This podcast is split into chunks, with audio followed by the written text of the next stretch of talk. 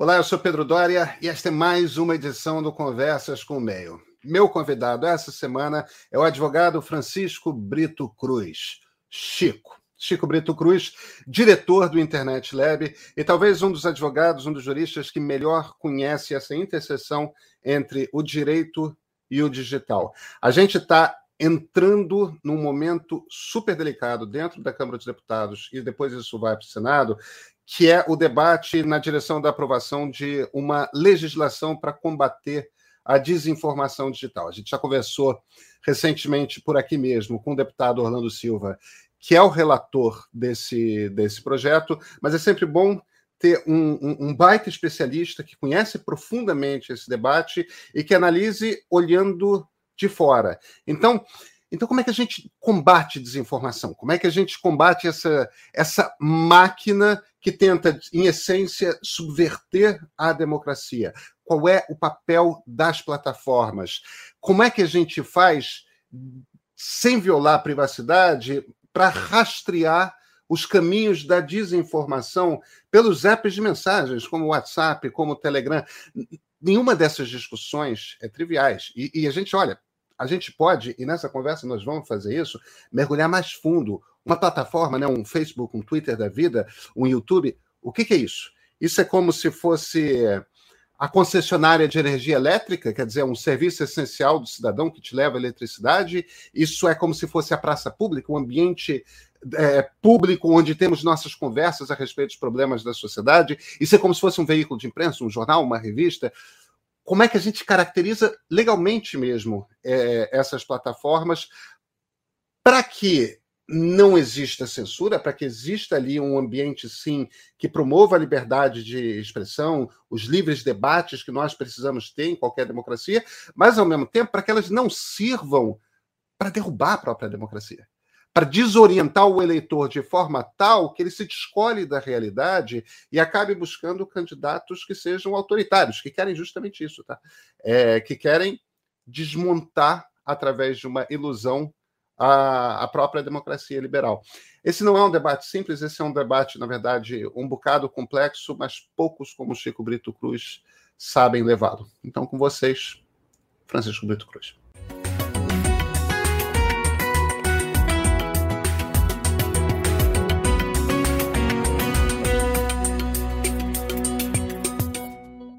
Francisco Brito Cruz, muito obrigado por ter aceitado o convite aqui para a conversa. Feliz de estar aqui, Pedro. Francisco, posso chamar de Chico? Por favor, sempre. Chico, é, temos para ir a plenário uma lei das fake news. Eu entrevistei há pouco tempo o deputado Orlando Silva, que é o, que é o relator dela na Câmara dos Deputados, está mudando muito o texto que veio do Senado, né? A, primeira coisa que chama atenção, eu acho que nos puxa para uma discussão conceitual que é interessante, é o seguinte: ele fez uma escolha que é muito defensável de, numa lei de fake news, não definir desinformação, não definir o que é fake news. É, você, você concorda com essa escolha? Como é, como é que você vê o, o, o, tipo de texto que nasce a partir do momento que você decide que você não vai definir desinformação? Pedro, é, acho que tem uma definição de desinformação, só para só fazer talvez a ressalva, tem uma definição de desinformação no crime que ele criou. Né? Ele, tá. diz, ele usou uma definição do, da legislação eleitoral que, que basicamente diz que é proibido, é um crime eleitoral você divulgar o, o tal do fato sabidamente inverídico. Claro que isso gera um monte de interpretações diferentes do que é fato sabidamente inverídico, mas isso é uma coisa que os tribunais brasileiros já aplicam. Isso não é uma definição que vale para toda a lei, vale só para aquele crime. Mas, enfim, só para fazer a ressalva. Mas, de fato, é, é, ele não cria uma definição de desinformação. E eu acho isso positivo, Pedro. É, acho que leis que tentam circunscrever esse fenômeno com uma definição é, e dizer que isso aqui, dessa definição, é uma coisa ilícita, uma coisa que tem, tem, que ser proibida, né? elas geram uma necessidade de que as pessoas interpretem aquilo, que tem alguém que interprete aquilo e alguém que faça a fiscalização daquilo. Né?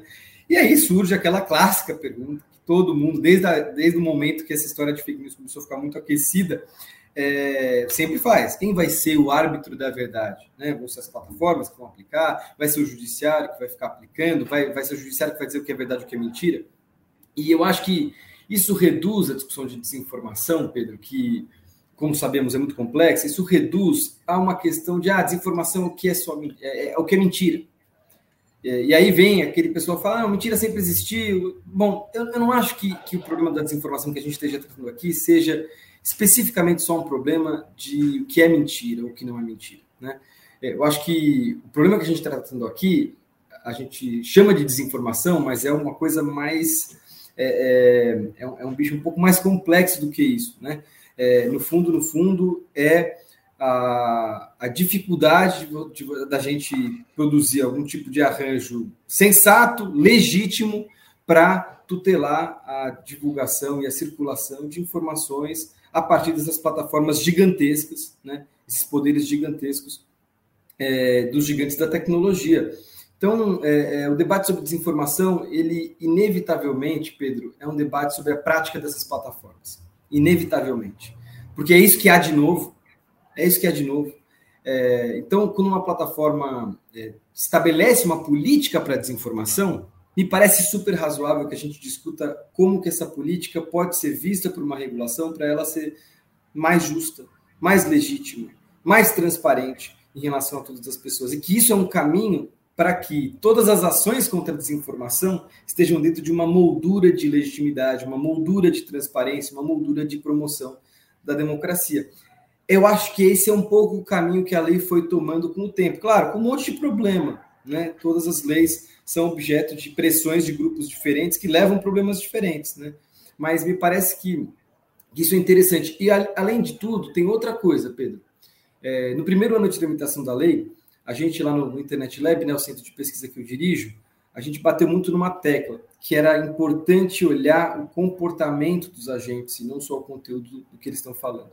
Porque muitas vezes a regulação do comportamento ela tem riscos menores para a liberdade de expressão e ela consegue, é, é, é, ela consegue atingir é, ela consegue atingir bons objetivos e, e, e, um bom impacto, né? Quando a gente consegue, por exemplo, pensar, bom, é, o problema não necessariamente é é, o pequenininho que está falando uma mentirinha ali no cantinho, né?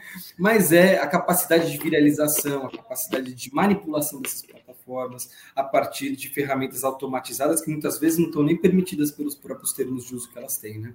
Então, é, é, acho que foi também um pouco para esse lado do comportamento, mas repito, com problemas diversos. Né? Então, tudo bem, vamos, vamos, vamos pegar isso aqui, porque quanto mais eu converso com as pessoas, não especialistas, evidentemente, mas pessoas, né? Uhum. leitores, é, amigos, gente que não está mergulhada nesse debate, começa a, a, a, a, confusão que impera na cabeça das pessoas a respeito de desinformação é um troço gigante. Vamos pegar um exemplo desse fim de semana, tá?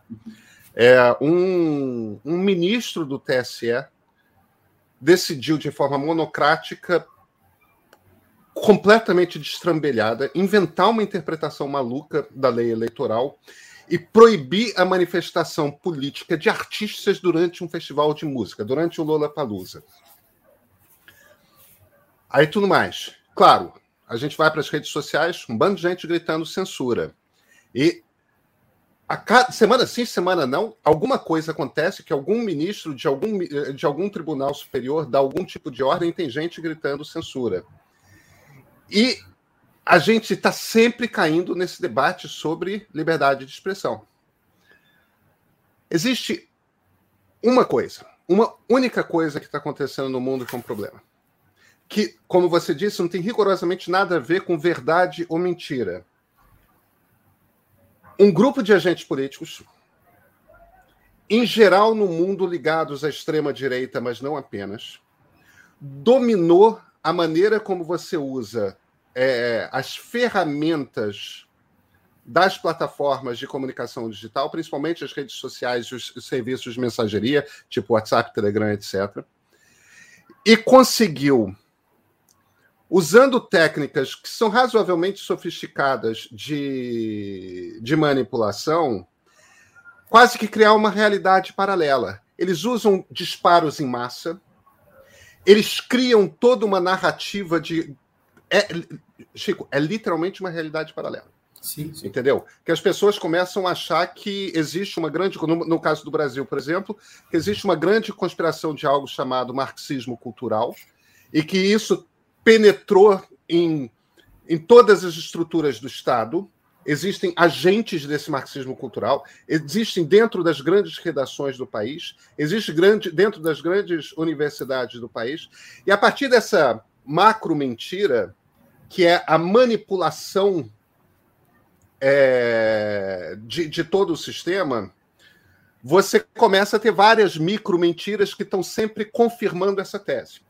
Entendeu? Ah, tal lei a respeito de ensino de educação sexual, na verdade, isso é uma coisa para fazer com que os seus filhos virem gays, ou virem trans, ou virem não sei das coisas. Tal outra lei que é. Você vai juntando e tudo. É quase como se você tivesse capturando é, num, num, num experimento behaviorista de massa, você está capturando é, é uma parcela de uns 15 a 20% da sociedade. Isso acontece no Brasil, isso acontece nos Estados Unidos, isso acontece na França, isso acontece. A gente tem um fenômeno que é um fenômeno de 10 anos para cá, que é a ascensão da extrema-direita no mundo. Isso não existiu por toda a história da Guerra Fria, isso não existiu entre os anos 90 e os anos 2010, e até 2010 mais ou menos.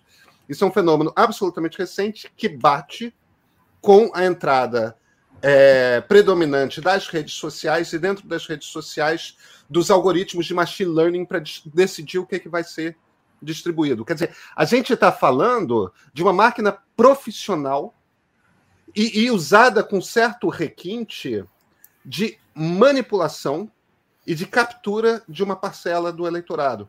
A gente não está falando de mentiras políticas, a gente não está falando. Isso é um fenômeno muito parecido com o que aconteceu na maneira como se foi usado o rádio pelos fascistas nos anos 30. Ou seja, de a propaganda coisa lá antidemocrática. Estamos falando de propaganda antidemocrática. De propaganda antidemocrática. Quer dizer, a gente está falando de ameaças reais à democracia.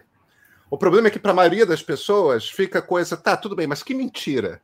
Mas quando que você controla a mentira e quando que você não controla a mentira? Ah, mas mentira sempre existiu. É a primeira, o primeiro problema que eu vejo é como é que você explica que isso aqui é muito diferente do que a gente viu nas nossas vidas, que isso aqui não é exatamente a respeito de desinformação no sentido geral, mas é uma gangue, cara, é que está tentando capturar e derrubar e destruir a democracia por dentro. Uhum. Olha, Pedro, é, acho que é um bom ponto de partida para a nossa conversa mesmo, esse, é, porque aí tem alguns problemas, talvez, para a gente separar. É... Porque, assim, para que, que serve uma lei das fake news? Ou, na verdade, eu acho melhor a gente até usar o nome oficial dela, né? É a Lei da Responsabilidade, Transparência e Liberdade na Internet. Porque, no fundo, ela não fala só sobre fake news. Ela fala sobre várias outras coisas, né? É, mas para que, que serve essa lei e para que, que serve outros tipos de processo político? Porque, para isso que você está falando especificamente, a gente tem uma dinâmica que foi construída pelo próprio Supremo Tribunal Federal nos últimos anos, muito sui generis, muito heterodoxa é, para a nossa, nossa democracia, é, e que, inclusive, gerou seus filhotes legislativos. A gente aprovou no ano passado, o Congresso, a revogação da Lei de Segurança Nacional, e na revogação da Lei de Segurança Nacional, né, uma lei de defesa do Estado de Direito, que na verdade coloca no Código Penal alguns crimes. É, me parece que não dá para ler esses processos é, é, como sendo totalmente separados, mas não, dá, não, é exatamente o mesmo processo também, porque o projeto de lei das fake news está olhando, por exemplo, é, para uma particularidade das redes sociais que é, não tem a ver necessariamente com aquele conteúdo mais extremo, mais danoso, como está, por exemplo, o, o, a Lei de Defesa do Estado de Direito, né, os crimes contra o Estado de Direito. O exemplo maior é a abordagem que a Lei de Responsabilidade e Transparência, o PL das Fake News, faz em relação à moderação de conteúdo. E acho que talvez esse pode ser um bom ponto para a nossa conversa, acho que é um tema que está central aí. Né? O que é moderação de conteúdo, né, Pedro? é, essa, essa atividade das plataformas, como Facebook, Google é, e por aí vai, de é, criar regras e aplicar essas regras. Então, elas vão lá e dizem: bom, não pode você falar que vacina não funciona. E quando você falar, eu vou retirar seu, seu, sua postagem, certo? Isso vale para, é, por exemplo, plataformas é, abertas, né, que você consegue ver o que está passando ali, né? Mas mesmo para plataformas entre muitas aspas fechadas pela criptografia, existe moderação de conteúdo, por exemplo, no que não está criptografado, no nome do grupo, na foto do grupo e tal. Essa atividade é uma atividade industrial gigantesca, porque ela tem que analisar uma quantidade absurda de conteúdos por dia e com consistência. E aí que entra o nosso problema, porque ela vai ter que analisar o conteúdo da rede de propaganda antidemocrática hiperprofissionalizada, como você está falando, e ela vai ter que analisar a minha postagem, a sua postagem, a postagem de todo mundo.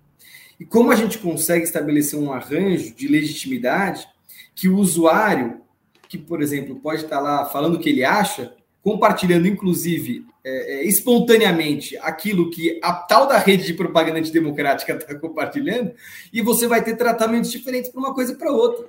Porque é, é, também é aquela coisa, a gente teve um pouco no nosso último, na nossa última conversa aqui, acho que faz dois anos, a gente conversou muito sobre o impacto da tecnologia, né? Se as pessoas queriam ser capturadas por esse tipo de rede, ou se essa rede as manipulava, né? O que, que o que, vem antes, o ovo ou a galinha? O ponto é, é a gente entender que, bom, tem usuários diferentes.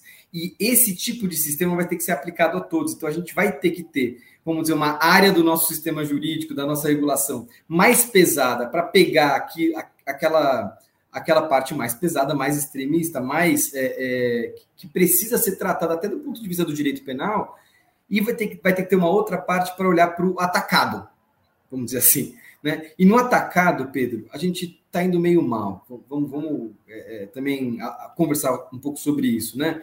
É, a gente teve o Facebook Papers, por exemplo, nos mostrou um monte de coisa. Nos mostrou que tem diferença de investimento nesse tipo de sistema de país para país. Então, tem país que tem moderação de conteúdo melhor que outro.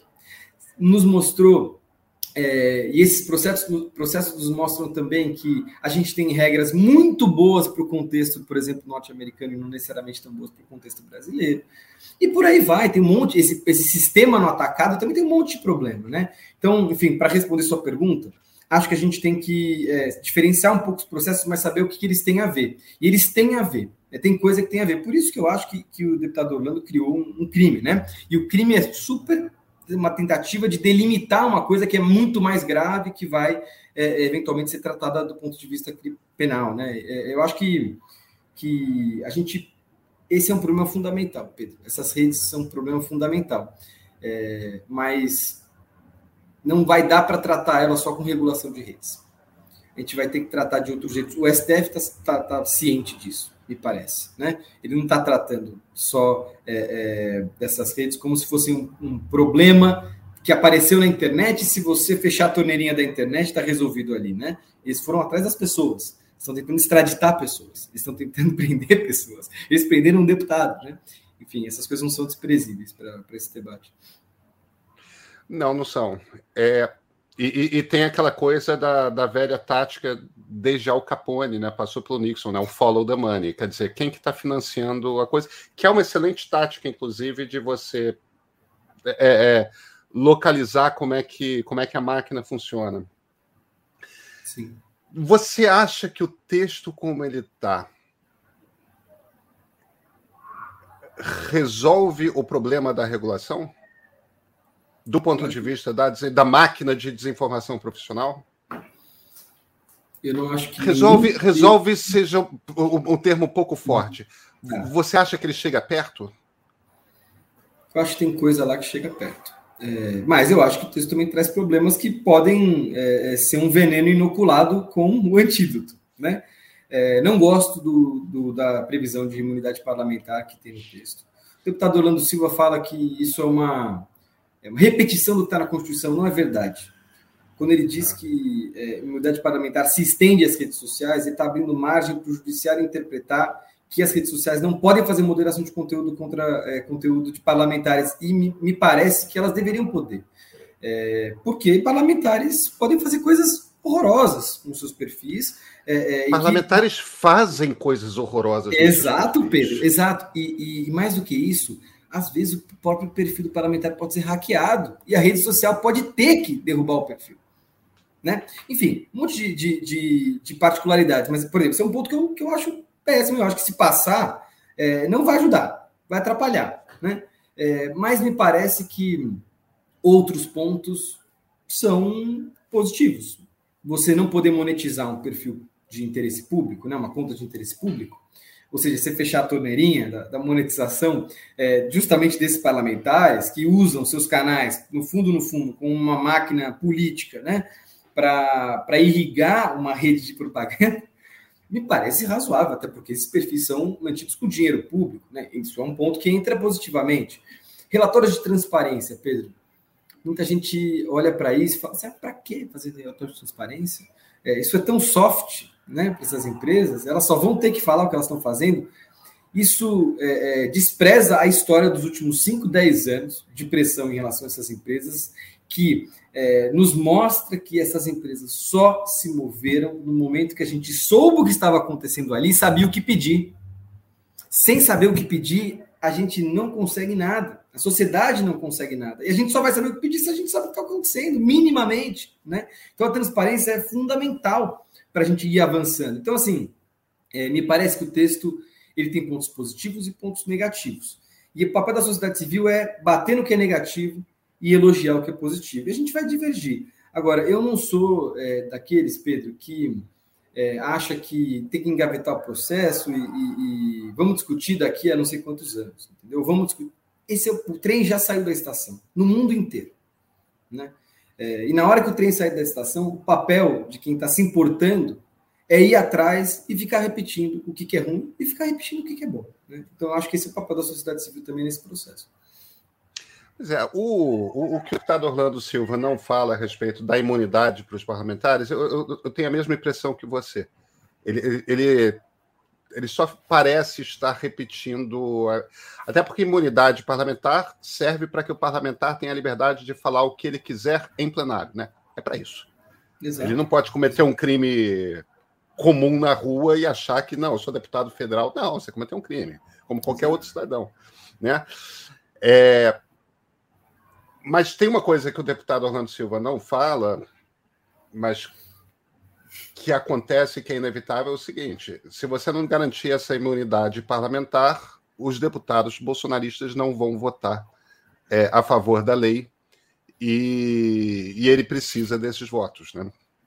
Quer dizer, Acho no fim que... das contas, é por aí que. É por isso que está ali esse artigo, né? Você tem que fazer uma concentração de interesses mesmo, Pedro. Eu não sou contra que, que a gente converse. Tem, tem um, um outro ponto, do, exatamente dessa parte de agentes públicos, que eu acho que é uma solução, por exemplo, mediada inteligente.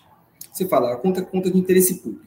Né? Então, na conta de interesse público, ela não é blindada a priori. Mas o que o deputado Orlando fez foi, se por algum motivo a rede social vai lá e age contra a conta, tira a conta do ar. É, isso foi abusivo e a conta está sendo operada conforme os princípios da administração pública, do tipo, ela não está sendo operada para enriquecer ninguém, ela não está sendo operada para favorecer pessoalmente ninguém, você pode pedir que ela volte na justiça, depois. Esse tipo de coisa me parece uma solução mais mediada, e eu, eu não acho absurdo. apesar de que é importante a gente lembrar que isso cria, no caso a caso, um dever da plataforma carregar aquele conteúdo. E esse é um ponto, Pedro, que aí dá para até para a gente conversar sobre o que está acontecendo hoje nos tribunais. Hoje, nos tribunais por aí, a gente já tem essas ações que querem obrigar ou dizer que as plataformas estão obrigadas a carregar alguma coisa que elas não querem carregar.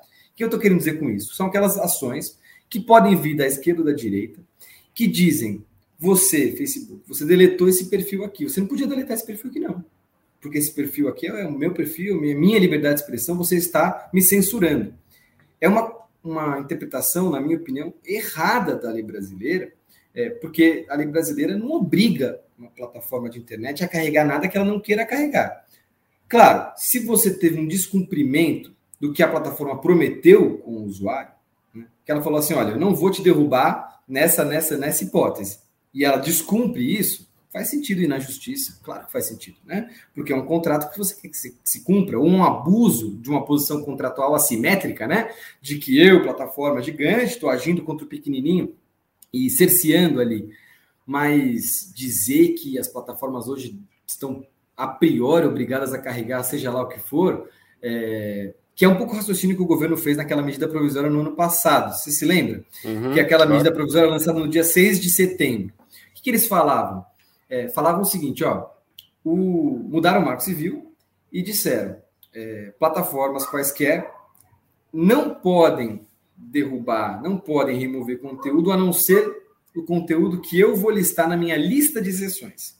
E, obviamente, essa lista de sessões era curtíssima, né? É, então, você chega, chega num cúmulo que se eu tivesse um site que as pessoas postam receita de bolo, como você é, é, é, fazer moderação temática, você aplicar uma regra do tipo, ó, você postou uma receita que não é de bolo, eu vou tirar. Eu não poderia tirar, né? Porque não estava na lista de sessões que o governo fez, né? É a padronização total do, do, dessas regras num núcleo muito pequeno, numa interpretação que imaginava que as plataformas, é, é, quando agem contra o conteúdo de seus usuários, estão indo sempre contra a liberdade de expressão.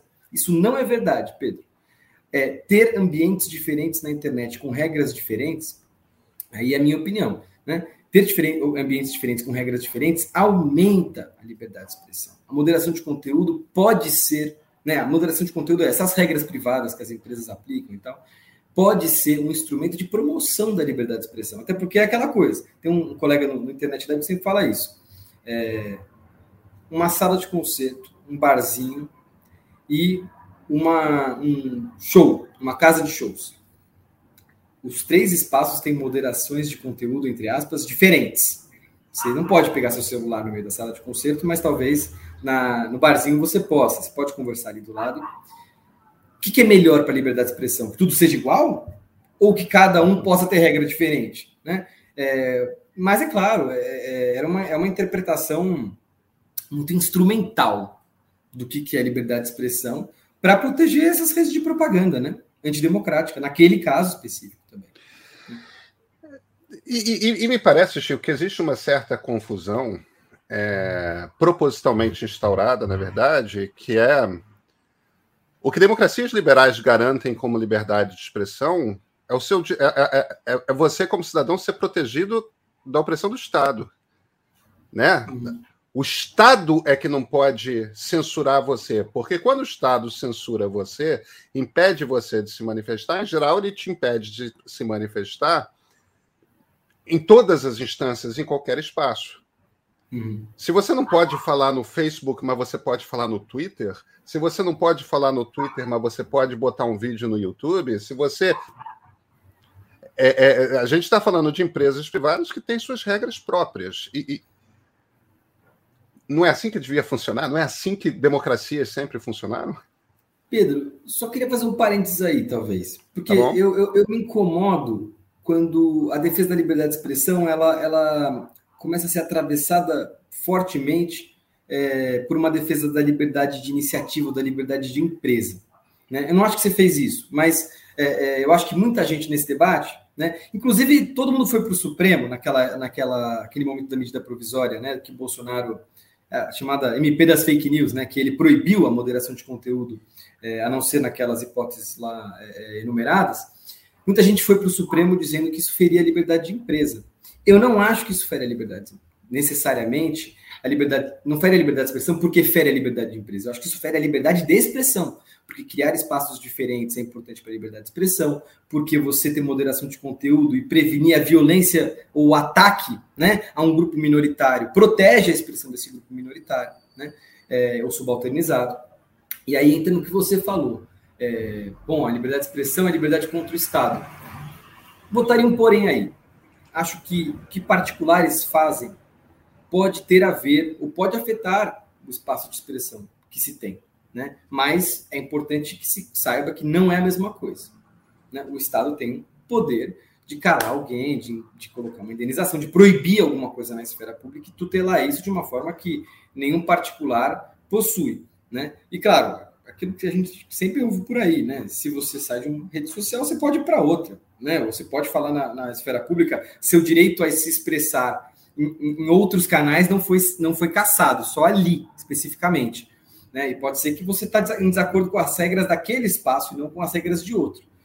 Mas eu acho que a conduta de particulares afeta. Porque, por exemplo, é, se uma rede social gigante que ocupa um espaço de dominância em um determinado país não estabelece nenhum processo razoável, por exemplo, para aplicar suas regras, que seja transparente, que às vezes seja ciente de que vai errar e precisa de, de processos para é, corrigir o erro, se não, é, né, se não explica as regras em português, se não faz nada disso, ela está afetando a liberdade de expressão das pessoas. Né? E isso não é bom. Isso não é bom. Né? E por isso que, que eu defendo, Pedro, no, no projeto de lei, ou seja, lá em qual projeto de lei sobre plataformas, que haja, é, nessa parte de moderação de conteúdo, que hajam determinadas garantias procedimentais para os usuários. Então, tem que ter a regra em português. Tem que ter é, é uma capacidade de você questionar, pedir uma revisão do que você do, do da, da, decisão da plataforma, né? Tem que ter transparência sobre como ela está é, é, aplicando suas regras. É, e tem uma coisa muito engraçada, Pedro, mas eu vou fazer uma provocação, uma anedota com base nessa discussão de, de moderação de conteúdo, né? As pessoas reclamam muito disso. Bolsonaristas reclamam muito disso, petistas reclamam muito disso, né? É, ah, as, as, as regras não são aplicadas de forma transparente. Não vou defender as plataformas, não. Acho que tem muito que melhorar. Mas aplicar regras de forma transparente e consistente é bem difícil. É, essa decisão do final de semana contra o Festival de Música, né, contra a, a Pablo Vittar, é, mostra que nem no judiciário brasileiro a gente tem muita consistência na hora que as regras são aplicadas. Se você fosse é, colocar dinheiro e dizer aonde que é mais fácil você prever qual vai ser a decisão, no judiciário brasileiro ou nas plataformas de internet, onde você colocaria? Eu, eu não sei se eu coloquei, eu não sei se eu colocaria no judiciário brasileiro não. É, isso é uma provocação para o judiciário brasileiro e para as plataformas também. Eu acho que, tem que é, é, é, ambos têm que ser consistentes. Ambos têm que, claro, as suas particularidades não é a mesma coisa. Um é o Estado, outro não é e tal. É, só, só levanto essa questão porque é, esses sistemas eles geram muita muito questionamento com razão, né? E a gente tem que aprofundar o debate neles, não ficar na superficialidade. É engraçado, você estava falando isso, isso me lembra de uma provocação do Tim Wu, que, que como você é um advogado especializado e, e, e, e um profundo estudioso de, de como que o digital bagunçou é, a, a, a vida para juristas. Agora é professor de Colômbia, agora está no, no governo de Joe Biden. E o Wu escreveu um, um fio de Twitter e depois um artigo, tem uns anos já, em que ele faz uma provocação muito interessante, que é o seguinte: ele sugere que cancelamentos são a nova forma de censura.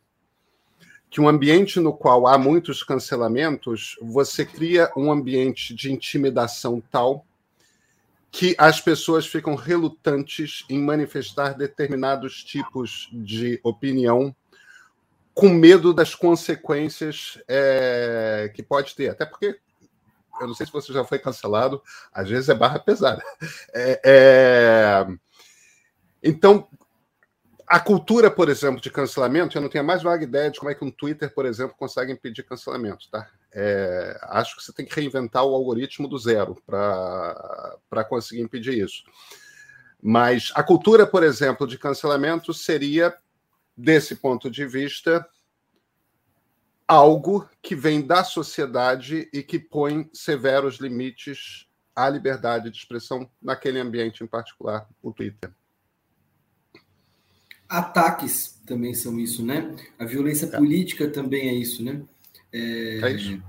E, e, eu acho que esse debate de cancelamento ele, ele é particularmente é, difícil, né? Complicado, porque, é. Porque muitas vezes é, é no mais das vezes que eu vejo, né, as pessoas levantarem é, dizendo que foram canceladas ou que estão com a sua expressão é, é, reduzida, é um, no fundo, a pessoa reclamando porque não gostaram do que ela disse. né? Muitas vezes é isso. Claro. Né? É, é, mas me parece que no ambiente de autocomunicação de massa, é, quando todo mundo tem acesso a uma ferramenta que, no limite, pode levar a pessoa a viralizar né, é, sua ideia, a gente tem essas dinâmicas colocadas. Me preocupa muito mais, Pedro, aí, aí sendo muito, muito franco com você, me preocupa muito mais essa dinâmica de ataques e de, de violência na, nas redes em face de determinados grupos, porque é, o Brasil é, é, um, como sabemos, o Brasil é um país muito desigual, muito racista, muito é, é misógino e, e a gente está chegando numa eleição em 2022, vai ser muito barra pesada e vai ser barra pesada uhum. especialmente para determinados grupos, né? É, por isso que, que quando a gente está refletindo sobre como que é, como que a gente tem que formular, seja as regras das plataformas, ou seja é, é as próprias regras eleitorais, isso tem que começar a entrar é, é, muito mais como preocupação e especialmente de um jeito sofisticado, né? Para a gente entender a, a, as diferenças entre grupos é, é, e conseguir fazer a tutela disso, né? Porque é participação política que você está mitigando um claro. processo como esse. Né? Claro, mas aí, Chico, então isso nos traz para um debate que é o que, que é uma plataforma digital? Eu digo conceitualmente. Existem, existem, existem várias teses eh, de formas distintas defensáveis. Uma é aquilo que, o, que os americanos chamam de utility, né? É, a, a, companhia que leva gás encanado ao seu apartamento, a, a companhia que leva eletricidade à, à sua casa, é, a, a, companhia de água e esgoto que leva tanto água quanto esgoto encanados à sua casa, isso são serviços de utilidade pública. É uma infraestrutura que é considerada essencial para a vida. E certamente a internet se transforma cada vez mais em uma estrutura essencial para a vida de, de, de, qualquer cidadão.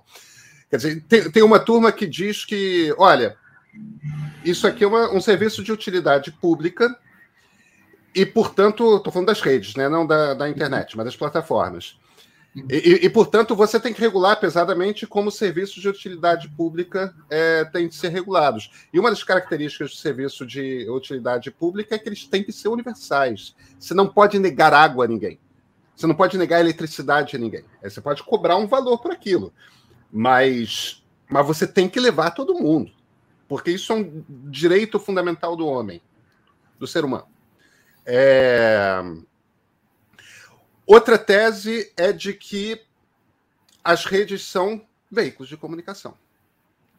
É, e não são veículos de comunicação como aqueles que usam é, é, coisas finitas, né, como as ondas de rádio, que são concessões públicas, né, televisões, estações de rádio. Não, uhum. são veículos de comunicação, como, por exemplo, um jornal, como uma revista. Então, cara, eu boto um servidor, eu plugo, escrevo um código, boto minha rede no ar e eu sou um jornal. E, e num jornal eu tenho plena liberdade de determinar o que, que vai ser dito, o que, que não vai ser dito dentro dele. Uhum. Uma terceira maneira de falar, de ver, é o seguinte: não, a, a, a internet é a praça pública. É, são os cafés do Habermas, é, é, é, o Hyatt Park do Stuart Mill, né, onde você bota o seu banquinho e, e, e fala Pra... É o lugar onde temos o, as conversas a respeito da nossa sociedade e, portanto, naquele ambiente você tem que ter uma alta tolerância para o que pode ser dito.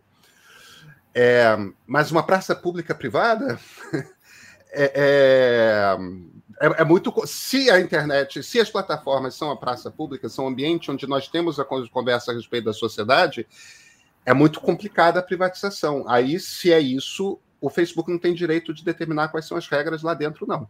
Ele pode até ter, de alguma forma, o controle agora, o, o, o, o controle tecnológico, tudo mais, mas as regras é, é, tem que ser o Estado, enquanto representante da sociedade, que tem que determinar. A gente não consegue, e eu não sei o que é não, tá, Chico? Eu só estou desenhando três alternativas. Eu sei que o, o, o deputado o, Orlando já tem uma tese ali na, na lei. O que está previsto nesse momento no texto e como é que é a sua visão de o que, que essas plataformas são? Tá. Deputado Orlando, Pedro, para já começar do que está no texto, né? Ele fez um movimento recentemente de abraçar uma dita equiparação de redes sociais, mensagerias e tal, com meios de comunicação. É, isso para fins específicos, né? É, não fez isso, é, acho que dizendo que tudo, na opinião dele, deveria ser igual, apesar da forma que fez no primeiro texto que, que circulou por aí, é, ter feito de forma bem genérica. Mas assim, me parece que a ideia era atrair para essas redes sociais né, a aplicação de um dispositivo da lei eleitoral, na verdade, da lei das inelegibilidades, né, que é a lei que, faz com que a gente possa caçar um candidato, né, que é o que diz sobre uso indevido de meios de comunicação. Então, o que, que é, ele quer dizer com isso? É que quando uma pessoa usa a TV de forma indevida, por exemplo, quando na TV um candidato é muito mais exposto do que o outro, ele pode ser caçado. E quando ele utiliza indevidamente uma rede social, ele também pode ser caçado. Né? Me parece que é isso que ele estava querendo enfrentar. Mas essa equiparação gera outras consequências. E aí que está. O meu ponto é que essas consequências não valem o preço. É, não é bom equiparar é, a meios de comunicação sem pensar no que, que pode ser imaginado, ou no que, que pode ser pode gerar de consequência se você fizer isso. E uma das coisas, por exemplo, é você começar a entender que tudo que está lá naquelas plataformas é de responsabilidade dos provedores. Ou seja, se eu postei alguma coisa e alguém não gostou no Facebook, o Facebook teria que pagar uma indenização para aquele que não gostou, porque ele é responsável tanto quanto eu, assim como no jornal. Isso me parece é, é, um incentivo tremendo para que o Facebook retire do ar, nesse caso, tudo que ele acha que eventualmente alguém vai, vai gerar processo. Né? Ou seja, você vai ter um monte de plataforma chapa branca só. Não vai adiantar nada é, para a democracia, vai piorar. Né? É, e, e, sem uma ressalva como essa, ou sem é, é sofisticar um pouco melhor essa, essa equiparação, é, para delimitar exatamente o que se quer, me parece um caminho errado. Agora, é, é, e, eu realmente não acho que sejam meios de comunicação do jeito que a gente entende meios de comunicação. Porque, na prática, você não pergunta para o Facebook, ou para o Twitter, ou para o Instagram, ou para o YouTube, é, é, se você pode postar um vídeo, se você pode postar alguma coisa na hora que você está subindo conteúdo. Isso quer dizer que eles não possuem sistemas de avaliação, às vezes automatizada na hora que você está subindo conteúdo? Não, eles têm. Né? Direito autoral é um dos assuntos mais clássicos aí. Se você sobe alguma coisa em qualquer uma dessas plataformas que é um conteúdo protegido por direito autoral, via de regra elas respondem para você: olha, isso aqui é protegido por direito autoral, você não pode subir isso aqui, não. Né? Isso aqui é de propriedade de outra pessoa. É, mas eu não acho que a natureza desses sistemas é parecida com a decisão editorial de um meio de comunicação. É, eu acho que ela é bem diferente. E se a gente não é, contemplar essas diferenças, eu acho que a gente gera um, um, um, bicho que não vai ser necessariamente melhor. Não vai ser necessariamente melhor. Como é que você caracteriza então, Chico? O que, que são essas que... plataformas? Eu sei que é um bicho novo. Como é que sim, você desenharia? É... Me parece que a gente vai ter que criar um, uma regulação realmente total, totalmente nova, uma classificação nova, né? É... Que vai ter que fazer, olhar para essas plataformas enquanto um sistema, né? É, fazer é, é, determinadas, determinados deveres, né? Que vão ter que ser cumpridos por tais empresas para que a gente, enfim, elas estejam no trilho, né? A gente vai ter que ter é, é, deveres de transparência também e algum tipo de, de revisão constante, né? é, é, dessas obrigações. Pedro, eu acho o seguinte: é, tais plataformas, até por serem novas e até por serem muitos, muito diferentes, diferentes entre si, né, porque é isso, né? O WhatsApp é muito diferente do YouTube é, e do Telegram e do Quai e do LinkedIn, né? Que é, tem que tomar muito cuidado para a gente não forçar que elas sejam todas iguais ou para a gente é, é, não entrar nessa seara, por exemplo, de fazer com que elas se tornem chapa branca porque elas não, não querem ser processadas. Então, uma regulação que dê um passo ou dois passos para trás e olhe como sistema, vamos dizer assim, é, é, vou trazer como exemplo, não acho que seja exatamente por aí, mas talvez seja um bom exemplo para a gente pensar. A regulação ambiental, por exemplo, é, você fala assim, olha, é, você é empresa, você tem está tá operando aqui nesse, nesse ecossistema, você tem que operar assim, assim, assim, assim. Né? Se você não operar assim, assim, assim, assim, desse jeito, você vai estar tá criando um risco que não é permitido, né? E que vai fazer mal socialmente. Vai poluir o rio, vai poluir o ar, vai poluir é, é, é aquele, aquele bioma, né? É, esse tipo de regulação que olha para esses deveres, olha para esse risco sistêmico e tudo mais, é importante. No caso das plataformas, me parece que tem um pouco disso. Agora, tem um pouco de uma outra coisa que é, Pedro, é, para as pessoas comuns, é muito difícil é, é, entender a natureza dessas regulações sistêmicas de gestão de risco mesmo. É complexo, né? É, isso é uma coisa, me parece muito pertence do mundo dos burocratas, ao mundo dos burocratas, né? É, e a gente precisa pensar numa outra, numa outra frente para essa regulação que seja que, que, leve em conta a interação que as pessoas comuns têm com as plataformas, que são esses deveres, por exemplo, deveres é, procedimentais mais básicos, do tipo, vai estar em português, você pode apelar dessa decisão, é, a cláusula que você que você infringiu do contrato vai ser dita para você. Você está tendo conteúdo removido porque você falou da vacina de um jeito que não pode falar, né? e por aí vai. Isso também tem que estar presente. Então é, é um é um conjunto, é uma cesta de, de, de itens, vamos dizer assim, que a gente vai ter que eu brinco o seguinte, uma cesta é quase como se fosse um montando um prato, sabe, Pedro? a gente vai ter que ir colocando as coisas no prato e olhar o prato no final e ver se faz sentido comer aquilo tudo junto. É, a gente nunca fez isso na história da humanidade, porque essas plataformas nunca apareceram por aí na história da humanidade.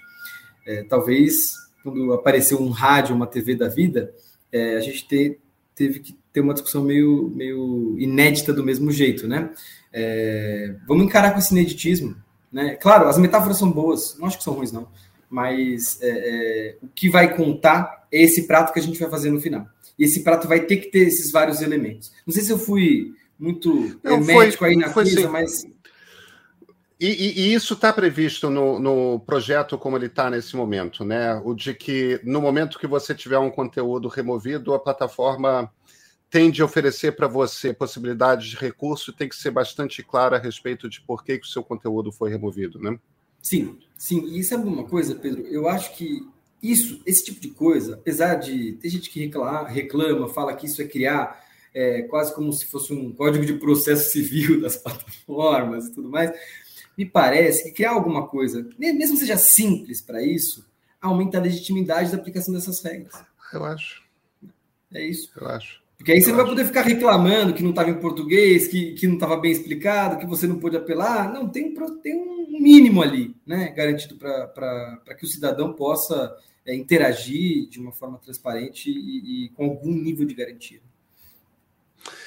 Chico, tem um aspecto da lei que, entre nós jornalistas, causa um, um, uma polêmica grande. É, eu tô e eu tenho viés porque eu sou sócio do meio, que é uma startup de jornalismo.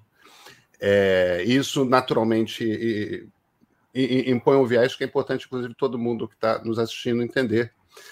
É, mas que, na nossa opinião, e, e de muitas startups jornalísticas, vai botar no mercado das empresas jornalísticas uma distorção, que é a obrigatoriedade, como já está prevista na legislação australiana, de que Google, Facebook, etc., as grandes plataformas, quando veiculam conteúdo é, produzido pelas empresas jornalísticas, é, paguem por esse conteúdo. Hoje você bota o, o, o link pronto, essas empresas seriam. A, aparentemente, uma das maneiras de você descrever a, a intenção aí é o seguinte: democracias precisam de jornalismo, a, o, o, domínio, o monopólio ou duopólio estabelecido por Google e Facebook na publicidade digital sugou o dinheiro que sustentava boa parte da produção do jornalismo, isso seria uma maneira de as plataformas devolverem.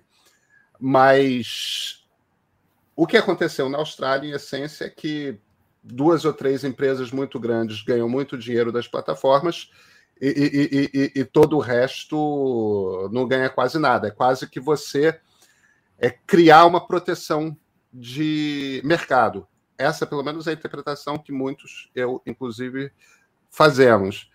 Como é que você vê esse aspecto? Você acha, primeiro, que esse é um problema que tem que ser resolvido? E, e na sequência, é, a sua impressão é de que a melhor maneira de resolver esse problema é essa? Pedro, é, acho que. Bom, eu sou a favor de remunerar o jornalismo. Ah, de, não, eu, de, eu também sou. É, é, não, e, e, e, isso acho que é o ponto de partida. Né? É, é, o jornalismo é ainda mais essencial hoje em dia. Olha o que a gente está passando, olha, né? Olha, dois anos de pandemia, é. enfim. Bom, não quis mas... fazer parecer que eu fosse contra remunerar não, jornalismo, não. Eu vivo não, disso, não inclusive. Acho, não acho, mas, mas, eu acho importante eu fazer o disclaimer, porque se, claro. se eu chegar e falar que não, esse, esse, artigo é muito ruim, tem que sair, não quer dizer que eu estou defendendo que o jornalismo não mereça algum tipo de atenção, inclusive do ponto de vista econômico, né? A gente tem que pensar nas melhores formas, mas eu, eu é, aprendendo com, com colegas que, que discutem aí as é, é, políticas públicas de comunicação, é, é as formas de, de, democratizar também é, é, a mídia no Brasil. E, e além disso, Pedro, os problemas que a gente tem ainda, desigualdades que a gente tem ainda do ponto de vista da informação né, no Brasil, os desertos de notícia, os problemas dos veículos que são, são menores ou, ou que estão em territórios de risco, enfim. Me parece que se a gente não pensa nesse assunto com calma, vai prevalecer a lei do mais forte. E a lei do mais forte, é, no Brasil, para comunicação, a gente sabe quem vai ganhar. E a gente sabe quem vai perder. E que, é, é se o exemplo australiano reforça isso, só soma né, nessa argumentação a gente precisa fazer esse debate com calma. Precisa fazer esse debate com, com, com cautela. Eu não acho que isso está sendo feito com cautela no, no projeto 2630, né, na, na lei da, das fake news. É, acho que o ideal seria suprimir o artigo, suprimir essa, essa proposta e começar um processo sério no parlamento, né, para a gente discutir remuneração e é, sustentabilidade financeira do, do jornalismo né, e como a, a, o mundo digital impactou isso, com premissas. E as premissas não podem ser todo mundo vai lá negociar, existe um dever é, é, genérico. As premissas devem ser mais sensíveis a essas diferenças e assimetrias. Né? Porque se não forem, o que a gente vai estar tá fazendo é, é, deixar que a lei do mais forte haja, e eu acho isso é, é ruim para esse ecossistema, né? porque esse ecossistema tem, tem problemas é, é, e Pedro, nesse ponto, tem até uma outra questão.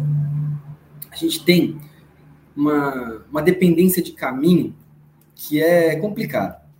Porque durante muito tempo, esse debate sobre como criar instrumentos de Estado para elaborar políticas públicas de comunicação né, e promover o jornalismo, promover a atividade jornalística, proteger essa atividade, é, esse, essa discussão ficou bastante bloqueada né? É, por, por, vários pontos, por vamos dizer, vários conflitos que aconteceram na década de 90 e 2000. Né? É, não vou entrar aqui na, no, nos pormenores, mas o fato de não se ter criado, por exemplo, é, é, órgãos ou políticas de Estado que consigam hoje, vamos dizer assim, serem atualizadas, é um problema também né, é, é, países da Europa que conseguiram criar esses instrumentos têm hoje, vamos dizer assim, um mediador para esse debate é, que está olhando para o interesse público, que está olhando não só para né, o que, que esse esse ator econômico estão pensando, mas está tentando olhar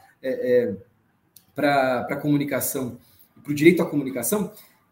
se a gente não tem esse mediador, fica ainda mais difícil, né? Mediador ou mesmo fiscalizador de algumas regras, né? Enfim, hoje, só da gente falar que, que o poder executivo hoje vai regulamentar esse dever, acho que, que gera é, calafrios em muita gente, porque, enfim, o governo federal vai, vai falar sobre é, é, promoção do, do, jornalismo profissional no Brasil hoje? Né? É complexo. É, que medo, né? Aliás, qualquer poder executivo, né? É claro que a gente está numa situação sui generis é, quando olhamos para o poder executivo, mas não devia ser o poder executivo a, a tomar esse tipo de decisão, né? Até porque ele é, é, é por natureza alvo do jornalismo. Sim, eu acho que a, a, proposta boa na mesa é a proposta de vamos colocar uma, um, um aviso ali que a gente precisa discutir isso vamos se comprometer com o processo, vamos tirar isso desse processo, porque esse processo está na boca do gol, Pedro. Né, já aprovou no Senado, já está bem avançado, e a gente não conseguiu fazer com, com a profundidade que a gente deveria fazer para um país como o Brasil, com os problemas que o Brasil tem. É isso que eu acho. Enfim, não sei se o que eu acho vai ser, provavelmente não, porque né, é, é, é tem muita gente que quer que isso entre na lei, é, mas é isso, o processo legislativo é, geralmente deixa todo mundo meio bravo com alguma coisa. Né? É, não, é da natureza. Vamos, vamos, deixa eu te fazer uma última pergunta. Eu queria falar, ou, ou te trazer um último assunto, uhum. não sei se numa ou, ou, ou, ou, duas perguntas. Serviços de mensageria. É, na última eleição, o WhatsApp era absolutamente dominante. O WhatsApp continua sendo uma plataforma quase universal no Brasil, uma das raras plataformas é, quase universais no, no Brasil. O WhatsApp é um troço que todo mundo usa. É, ou todo mundo que tem smartphone. E a gente está num país em que existe mais de um smartphone por pessoa, embora nem todas as pessoas tenham é, smartphones. Né? Mas é um, é um, é um instrumento bastante bastante próximo da universalização, ou tanto quanto a digitalização chegou. É... Telegram está se tornando. Cara, mais de 50 milhões de brasileiros já usam Telegram. Isso não é, isso não é pouco. Isso é um quarto dos brasileiros. Um pouco menos que um quarto dos brasileiros e, e crescendo. Pavel Durov, o CEO do Telegram, era o inimigo público número um do, do TSE. Até que a perspectiva de um IPO o, o, o, fez perceber que talvez ele tenha que obedecer à legislação de, é, de cada país onde ele opera e aparentemente caminhou para para jogar o jogo como as outras plataformas jogam, ou seja, reconhecendo a legitimidade dos tribunais brasileiros, etc. Uhum. Existe um debate aí que é, por conta da natureza do WhatsApp e do Telegram, que encriptam ponta a ponta as mensagens, ou seja, as plataformas não têm como ter noção de o que que eu estou dizendo para você quando eu te mando um zap, quando eu, tô te, quando eu te mando um, uma mensagem por Telegram, por conta dessa natureza, você não tem muito como moderar. Muita gente boa defende a, a ideia de que as plataformas de mensageria deveriam ter, pelo menos, como fazer, ser capaz de fazer o caminho reverso de uma mensagem. Ou seja, eu, eu recebi uma mensagem encaminhada e a mensagem é uma fake news, que é um crime eleitoral que pode mudar a eleição, uma coisa radical tudo mais. Eu tenho de poder chegar na, numa delegacia de polícia civil e falar: olha aqui, essa mensagem é um crime. Aí o delegado vai falar: ah, essa mensagem é um crime. E, e o MP vai se virar e vai chegar para o Telegram, vai chegar para o WhatsApp. Eu quero saber como quem que originou essa mensagem. E uhum. as plataformas teriam de poder é, fazer esse caminho reverso e identificar. O que, Chico, cá entre nós ia ajudar, inclusive, a desmantelar muitas dessas fazendas de envio massivo de informação. Agora, tais como são essas plataformas hoje, tal como o código está escrito dessas plataformas hoje, isto não é tecnicamente possível. Você seria obrigado a reescrever parte do código e mudar a plataforma e, de certa forma, quebrar um tipo de anonimato que está previsto arquitetonicamente na plataforma. É... O deputado Orlando Silva me pareceu reticente, porém simpático à, ideia. Eu não sei como é que está nesse momento isso no, no texto. É, como é que você olha para isso? Como é que está no texto? Eu então vou tentar explicar antes e depois dar minha opinião. Como é que está no texto agora? Um pouco de uma historinha de como é que foi. Né? O texto foi aprovado no Senado. Ele tinha essa disposição, é tinha essa previsão da chamada rastreabilidade. E tem variações disso, Pedro. Tem gente que acha que isso deveria valer só para eleição, tem gente que muda é, parâmetros de, de, tempo de guarda dos dados, é, muda tempo e tal. Mas a ideia é, é basicamente é, a seguinte: toda mensagem que é enviada no WhatsApp, ela pode viralizar. E na hora que ela viraliza, ela deixa de ser privada e se tornou semi-pública ou pública, né? E por conta disso ela precisa é, é, ter autoria, ela precisa, precisa saber quem que fez aquela mensagem. É, e aí você tem que criar um sistema para marcar essa mensagem. Tem muita gente que diz, não, mas aí a gente só faz para as mensagens chegarem mais de mil pessoas. Olha, sendo muito sincero, Pedro, eu não consigo imaginar um outro jeito a não ser marcando todas as mensagens, porque você não sabe quais vão viralizar ou não. Então, para você cumprir essa norma, você vai ter que coletar metadados e guardar esses metadados durante algum tempo três meses, um mês, sei lá quanto de todos os brasileiros. Todas as mensagens de WhatsApp, de Telegram, ou seja lá, de qual aplicativo de mensagem. Essa, para mim, é uma insanidade. É uma insanidade do ponto de vista da privacidade, e, e porque isso cria um baú do tesouro para é, é, pessoas que querem é, é, é, investigar e controlar as outras, é, que a gente nunca criou na história do Brasil. E, e assim, é, o nosso sistema é, de justiça criminal tem muitas, muitos caminhos de abuso. Né? Você criar isso é, para mim, uma, uma solução muito desequilibrada. Né? Bom, isso aconteceu naquele momento. Foi aprovado isso com justificativas. Né? Enfim, você fez a, a, a, você trouxe um pouco dessa justificativa. Mas o que, aconteceu? Na hora que o texto foi para a Câmara, o deputado Orlando Silva, é, que foi relator da Lei Geral de Proteção de Dados, é sensível às questões de privacidade e proteção de dados, mudou. E conhece o assunto. Exato, conhece mudou. O assunto bastante bem. Exatamente, mudou o arranjo. Ele é aconselhado por alguns acadêmicos, inclusive da proteção de dados, né? É, é pesquisadores, é, advogados. Qual que é o arranjo novo? É criar é, algumas previsões para você conseguir fazer investigações no WhatsApp que são mais parecidas com um grampo. Né? Então, se tem uma suspeita que alguém está fazendo alguma coisa de errado no WhatsApp, você pode passar, entre aspas, a grampear aquela pessoa. Você não vai receber as mensagens da pessoa, porque elas são criptografadas, mas você vai receber as interações que aquela pessoa teve. Então, você vai conseguir reconstruir toda a rede que aquela pessoa conseguiu fazer. E a partir disso, você vai saber quais celulares você vai ter que aprender para investigar. Porque em qualquer investigação que passa por aplicativos de mensagem, o, básico do básico é você pegar o celular e ver o que está lá. Porque com a criptografia de ponta a ponta, você só consegue ler o conteúdo com o que está na ponta. Né? E você consegue reconstruir a rede com esse sistema, né, com esse grampo, a partir de uma suspeita. Né? Aí alguém vai, vai dizer, bom, mas isso é, é, não vai identificar o autor.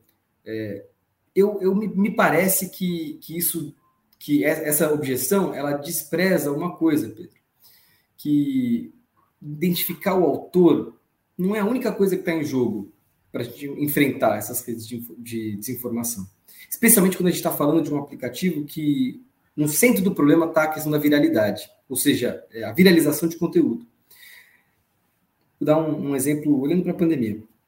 É, tão importante quanto descobrir de onde veio o vírus é discutir as medidas para evitar que ele seja super espalhado. A gente proibiu o evento, né? É, a gente proibiu as pessoas entrarem em lugares, lugares fechados sem máscara. Criou-se uma lógica, né, de constrangimento social, inclusive, em torno disso, para o bem. Então, como é que isso se daria no WhatsApp? É tão importante assim a gente descobrir assim, é, é, é, quem exatamente foi a primeira pessoa, porque uma fábrica de desinformação pode pegar uma notícia velha que foi criada por outra pessoa. Né?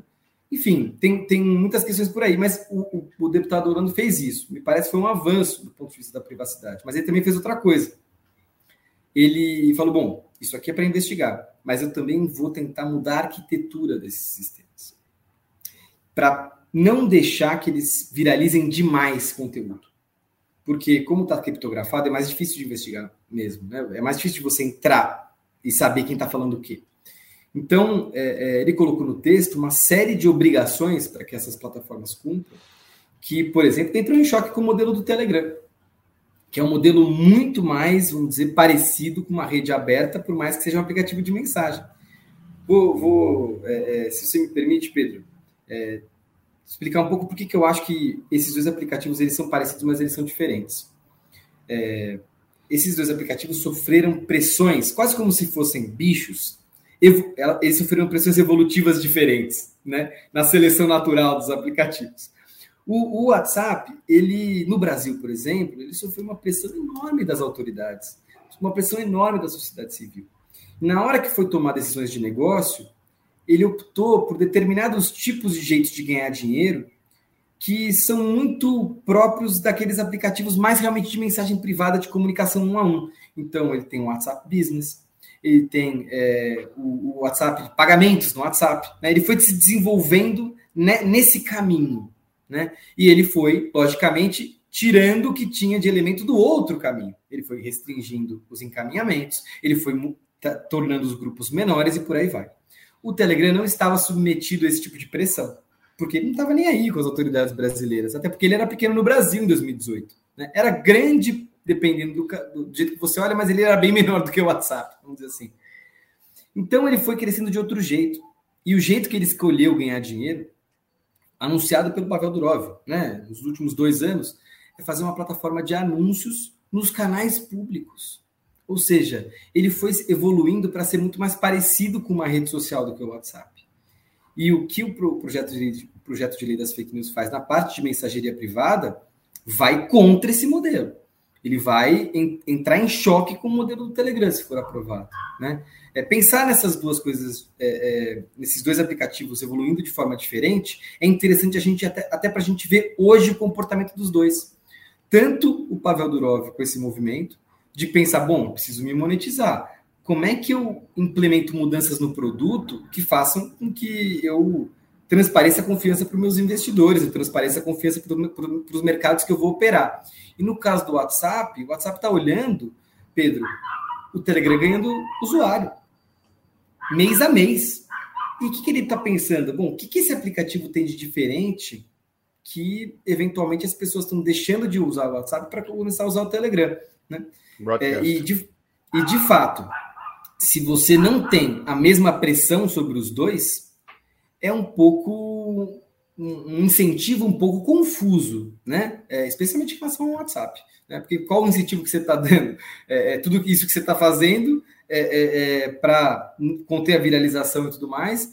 É, bom, mas o outro lá que está fazendo não está fazendo nada disso, eu vou deixar, deixar rodar, né? Enfim, isso é, é, é um processo bastante complexo. Agora, é, minha opinião sobre o texto. Eu acho que o texto está lá, é, nessa mudança que o deputado Orlando Silva fez, uma mudança inteligente é, e equilibrada.